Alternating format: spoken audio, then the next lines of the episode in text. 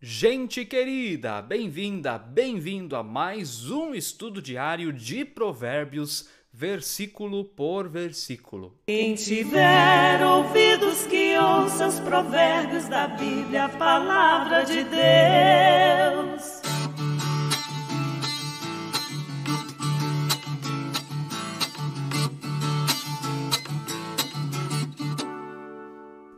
Que maravilha estarmos aqui juntos outra vez em torno da palavra do nosso Deus. Se você está vendo através do YouTube, inscreva-se no canal, ative o sininho para receber notificações de novos vídeos, deixe o seu like, o like é o mais importante e claro, deixe aí também o seu comentário sobre o estudo de hoje. E bem-vinda, bem-vindo você que escuta através da plataforma Spotify.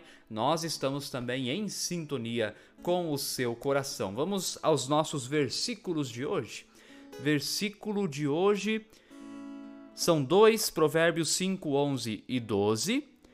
No fim de sua vida, você ficará gemendo, quando a sua carne e o seu corpo se consumirem então você dirá: Como foi que eu pude odiar o ensino?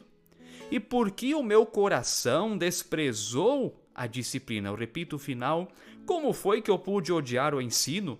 E por que o meu coração desprezou a disciplina? Queridos e queridas, aqui o pai continua aconselhando o seu filho acerca de relacionamentos para ele cuidar com a vida promíscua, e aqui nós aplicamos isso também, não vale só para os meninos, também para as meninas, para as mulheres, para os homens, para todas as pessoas. E agora o pai, então, ele lança na mente do filho a seguinte ideia: Filho, imagine você sozinho, abandonado, solitário, e aí você vai pensar por que eu não escutei a voz de sabedoria quando eu tive oportunidade? Por que eu não obedeci ao ensino da palavra de Deus quando eu podia fazer isso? Agora já não posso mais voltar no tempo e mudar a história. O que aconteceu, aconteceu. E é isso que está falando a palavra de Deus para hoje. Nós tomarmos nossas ações hoje pensando no amanhã, pensando no amanhã, mas não só em benefício próprio também, e inclusive principalmente, em benefício das outras pessoas.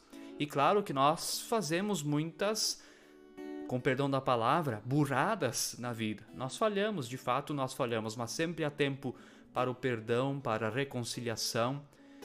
Há tempo sempre para ainda ouvir a voz da sabedoria e buscar ter uma vida sábia. Esse é o propósito do livro de Provérbios. Ele quer ensinar você a ter uma boa vida.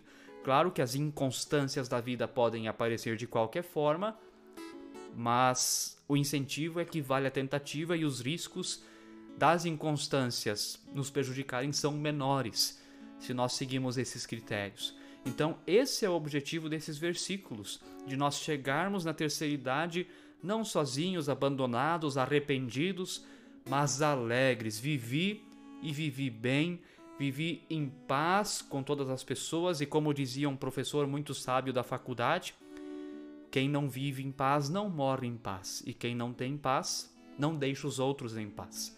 Então é isso. Busque a paz com todas as pessoas. Faça isso através do conhecimento da palavra de Deus, porque a paz que Deus propõe não é a mesma paz que o mundo propõe. Busque conhecer os propósitos de Deus para a tua vida através da palavra para que ele manifeste a sua vontade em você e para que você seja instrumento de Deus para a promoção da paz. O que nos diz Jesus em Mateus 5: Bem-aventurados os pacificadores, aqueles que buscam a paz, são bem-aventurados. Felizes eles são.